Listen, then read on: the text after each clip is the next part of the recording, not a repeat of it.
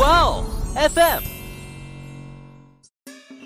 每条大街小巷，每个人的嘴里，见面第一句话就是恭喜恭喜恭喜恭喜恭喜你呀！恭喜恭喜恭喜你！大家好，欢迎收听爱因斯坦，我是思彤，我是某某。就刚才那段小片花，大家不要介意啊，跑调的都跑了，真的是让我唱歌就是要命。不是，我们发挥还是很稳定的啊，啊，就都不在调上。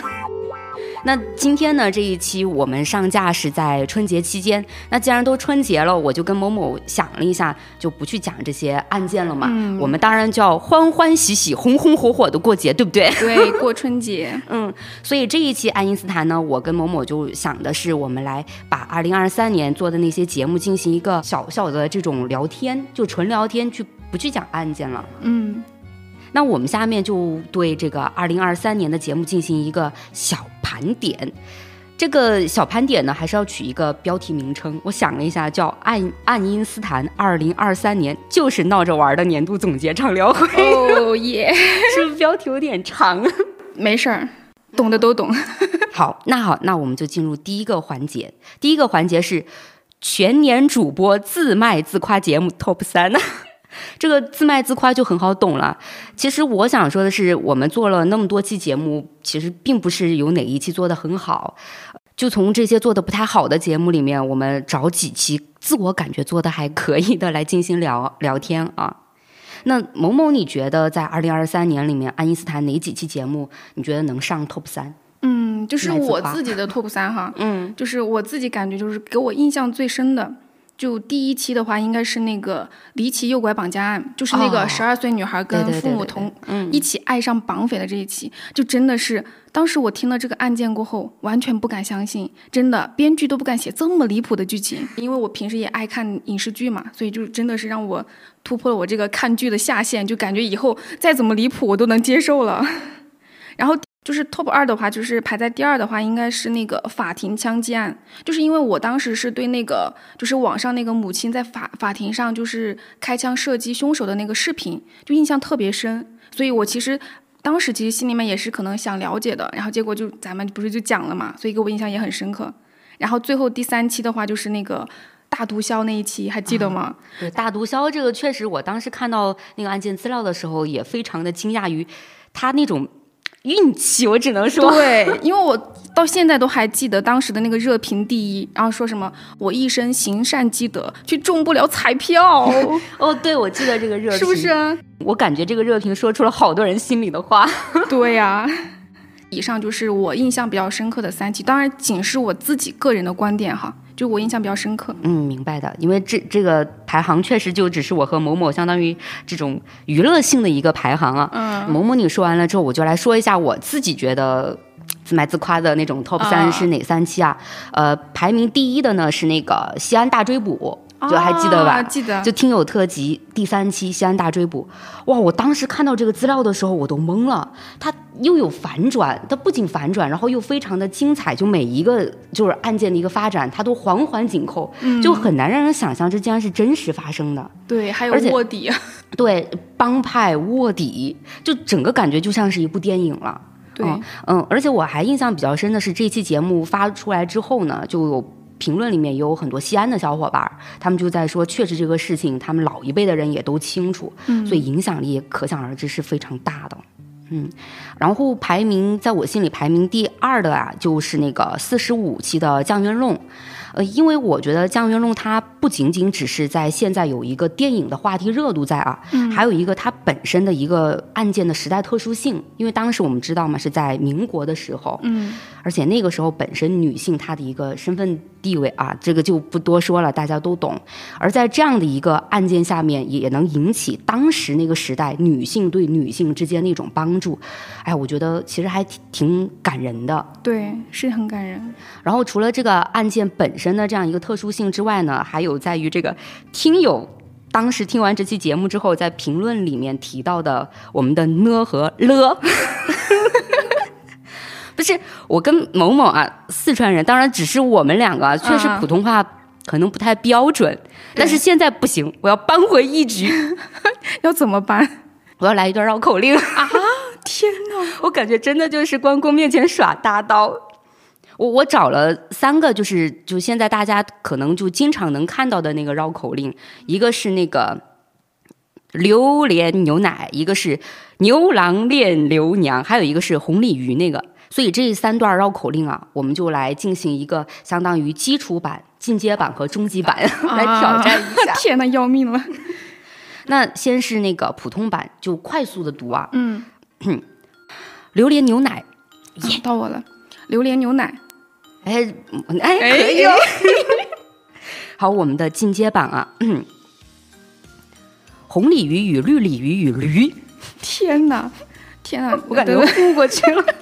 好，到我，红鲤鱼与绿鲤鱼与与驴，可以，可以，可以，可以，可以，算过，算过，算过。终极版，牛郎恋刘娘，刘娘念牛郎，牛郎连连恋刘娘，刘娘连连恋牛，嗯，狼。为什么我听牛郎狼？啊，好好好，到我了。天哪，我已经听到你刚刚这个，是不是压力已经大起来了？怎么办？嗯，好，开始啊！牛郎恋牛牛娘，牛娘恋恋牛牛郎，然后牛郎连连恋牛娘，牛娘连连恋牛娘。对不起，实在是 对不起，我们输了。不行不行，普通话真的不标准。我们会我们会加强普通话的训练的。对不起啊，对不起。真的，我就丢人丢大发了。天哪，要不剪掉吧？好好好，我严肃一点了。嗯，好，下面呢，我就来说一下我那个自卖自夸节目 TOP 三的第三名啊，就是这个，哎，还是跟刚才某某你提到的那个一样，那个离奇诱拐绑架案啊，这一期确实它内容太炸裂了。就要不是很多官方案件资料和纪录片里面啊，是确认这个案件内容是真实的，我真的我都在质疑这个案件。嗯，但是了解之后呢，确实大家也都能发现啊，这个世界上的坏人是确实是他能用尽一切让我们想不到的方式来达到犯罪目的的。是的，嗯，而且这个案件还能让我想到现在的那种电信诈骗。就是不管是不管是年轻人被骗也好，还是说老年人被骗也好，你也会发现他们的一些谎话其实也是能戳穿的，但就很奇怪，就那个时候大家就上当了。所以我感觉这对夫妻他们还有这个小女孩啊，也都是在这种坏人编织的这样一个谎言里面，再加上一个信任嘛，就才变成这样的。嗯嗯，所以大家呀，一定不要轻信别人的甜言蜜语。是的，然后我们的。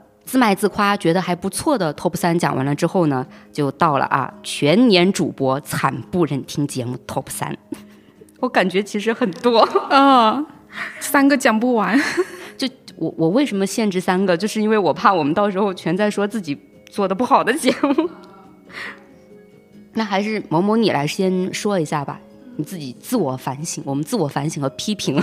就整个今年做下来哈，就是这么多期节目做下来，我感觉就是惨最惨不忍听的三期，然后排在第一的是那个同居的那一期，就是有人长期跟陌生人就是同居，完全不自知，你还记得吗？记得，就是有点早了。呃，我就太早了，应该很早很早了吧。嗯，因因为因为怎么说呢，就是我是属于那种，呃，看的剧相对比较多的。然后因为当时我记得我应该提过吧，就是那一期我是想到了一部电影，韩国电影《空房间》，就它差不多跟那个跟节目内容是一样的，但是呢，电影的那个剧情更炸裂，所以就是对我来讲，可能就那一期节目没有那么有吸引力。嗯，就案件的一个内容上面。对对对，然后排在第二的是那个，呃。就是那个什么韩国头号杀人魔，好像是叫刘永哲，因为因为我我记得那个案件叫《追击者》，就是改编的改编的电影嘛。因为就是确实那一期，因为我们看到很多评论啊，还有什么的，就是说电影讲太多了，然后又剧透了，然后又打乱了那个就是讲案件的节奏，就是听感上不是那么好。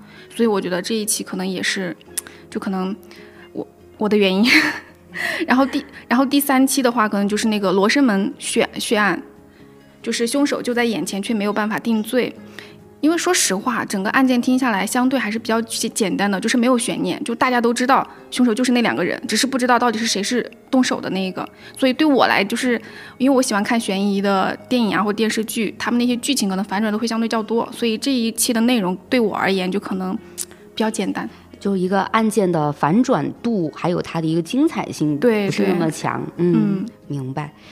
就你说完了惨不忍听节目 top 三之后，其实跟我的那个 top 三也有相重合的。就比如说你刚才提到的跟那个陌生人居住，嗯，啊，我确实觉得那一期讲的不太好，而且那个意思就是那个案件呢也没有特别多的那种可听性，我自己感觉啊，嗯，而且可能也就是案件我们找的太简单了。就没有去挖掘有相同类型案件的更精彩的一些案件。就后续的话，可能还是要注意一下。我们在这方面，就对案件内容的选择筛选上，嗯。然后我排在第二的是，也是很早，十五期叫《墙壁中被折叠的新娘》。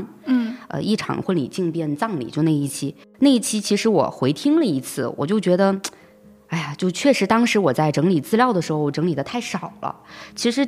回去听了之后，就会发现案件里面有很多细节的东西，其实我并没有讲明白，呃，感觉就像是个半成品，所以真的对不起啊，听友们，对不起，那个时候确实做的太早，有很多东西没有想清楚，资料这些也很局限，嗯嗯，后面的话，我们的案件内容啊，资料这些都会更加的完善起来，嗯，然后排名第三的不太好的节目是，呃，十六期是那个十六岁少女走入歧途遇害。那一期，那一期呢，我。整体听下来，感觉就是我们的电影啊，来回的去穿插到那个真实案件里面，就感觉就是真实案件和电影完全重叠了。就确实是，如果我是听众的话，我听下来也会感觉，哎呀，我在讲啥呀？全在讲讲电影吗？所以有点乱。嗯，其实针对这种情况呢，我们也看到很多听友其实给我们提了一些宝贵的建议。对，呃，我跟某某其实在在后续的一些节目的就是稿件的撰写上，也进行了一些修改。确实把电影的东西也都完全的减少了，嗯，但我们也知道没有做到很完美啊，也还会继续努力修改的。是的，其实我也发现了，就是我提的我提的那一期，就是追击者那一期，还有你刚刚说的那一期，其实就是那几期应该是连着那几期都是我们影视剧穿插会稍微较多的，因为当时其实我们是属于一个就是形式上的一个转变，然后处于一个磨合期，所以我们是在尝试。就会就导致了可能确实就没有做的那么好，嗯，而且确实当时在内容上怎么说呢，就想做到有。不一样的那种感觉吧，对，可能就有一点儿过了，所以才变成了就大家听着就觉得呃案件和电影在相互打架，就很奇怪，很混乱。对，但是刚才某某也讲到了，其实我们整个节目呢是在做一点一点的一个形式上的改变的，嗯，就可能听友们倒回去听前面的一到五期啊，最开始了，我觉得好古早啊，对。那个时候能听出来，我们做的是一个有声剧的形式。对，就当时之所以会去做这种有声剧的形式，其实想到的是做一个不一样的这种案件类的一个节目。呃，所以就把以前就是我们比较擅长的那种，就是就是讲故事的一种形式搬到了那个就是播客平台上。但是根据我们这么做了五期之后呢，就发现这个形式其实并不太好。所以就想着的去调整成了双播，就所以某某就出现啦。是的，但是改成双播之后呢，大家也能听出来啊，第六期我们做成的双播嘛才开始的。对，那个时候真的我跟某某紧张的不行，是啊，太紧张了，就不一样嘛，形式不一样，所以就要考验一点点应变能力。对，一个应变能力，还有就是我们两个的一个搭配，在哪个时间段我说了什么，然后某某要去衔接什么，就。就当时就各自分配的内容也完全就感觉不知道该怎么分配的那种，就很凌乱。对，然后再加上当时第一次尝试这种双播，然后上麦之后就非常的紧张。是的，我现在都紧张。对，所以整个感觉就不太好。然后越往后面呢，也就是嗯衔接到了影视剧。呃，刚才前面我们也就提到了，确实也是在打磨。嗯，然后就发现确实我们电影讲太多了，也剧透太多了。但这个中间的节奏控制上面，到现在我跟某某其实都还有点欠缺。对，呃，不管是怎么调整啊，就调整到了现在这种形式了。但我感觉我跟某某其实还是没有做到尽量的更好。是的，嗯。然后还有一个我自己没有突破的难点啊，就是因为案件它折那个要找到的资料其实很多，嗯，所以每一个环节、哪个部分、哪个时间段发生了什么事情、出现了哪些人，我是必须要梳理一篇文稿出来的，就就所谓的逐字稿 啊，我不装了啊，这这个其实大家应该也都懂，确实是有逐字稿的，就是我们我看那一期西安大追捕，嗯，呃，写了有。两万两万几，我记得两万多啊，两万多的逐字稿。然后当时在录制的时候呢，确实也还是耗了时间，特别特别多的时间。但如果抛开这个逐字稿呢，我到目前啊，我确实是觉得我的能力暂时没有达到完全脱稿，所以也希望听友们就是能包容一下。对，像我我的衔接也是一样的，就是可能没有那么恰如其分，就是因为一个是紧张吧，然后还有一个就是说。对，在内容的衔接上，可能也没有做到更好。嗯，但是后续这些我们都会一点一点去改变和突破的，毕竟要成长嘛。是的，对。那其实爱因斯坦做到现在一路这么做过来啊，可能。就是我们的老听友，我们的忠实听友应该都已经感觉到了。其实我们每一期都还是会有一些就是小调整的。呃，这些小调整呢，其实我也觉得要多多谢谢各位听友，因为是你们就一路陪伴我们这么走下来之后，给我们提了很多很多的宝贵建议。对，这些建议其实我跟某某在评论区里面看到之后都记下来了，也都会进行一些小调整。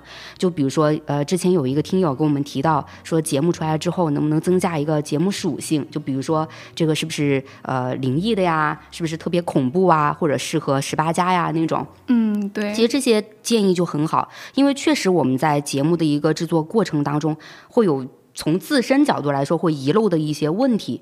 那听友提出来了之后，我就觉得能帮助我们把这个节目更好的完善下去。是的，就是非常感谢听友们的给我们提供的那些所有的意见，就我们都有看的。嗯，而且就是我也希望未来听友们能。多多给我们提建议，因为这些真的能帮助我们继续走下去。我们还是离不开你们的。是的，嗯。那在未来呢？爱因斯坦绝对还是会给大家带来更多精彩的案件节目，所以还是希望大家继续支持我们。在今年一月的时候呢，爱因斯坦这边其实又开了一个小节目，叫《奇思诡异》，我估计也有很多听友听过了。这个《奇思诡异》呢，它其实是那种很短很短的悬疑反转类小故事。这些小故事就是我和某某就是自己看到的，觉得还不错的那种，所以就拿来给大家讲一讲。呃，这个板块呢，如果听友们也有一些想分享的小故事，像这种悬疑啊、反转呐，就让人毛骨悚然啊，就这种的，其实也可以投稿，就跟我们爱因斯坦的听友特辑一样，都投稿就行了。这样的话，我们的节目内容也会更加的丰富多彩的。嗯，好像好像就是我们的年度总结畅流会也没什么想说的，是吧？嗯，好像就没了。那那就先这样，就咱们就收尾了啊。那在最后呢，当然啊，过节嘛，那还是我和某某要祝大家龙年大吉，大发财运，新年快乐，万事如意。好，那我们二零二四年不见不散哦，不见不散，拜拜拜。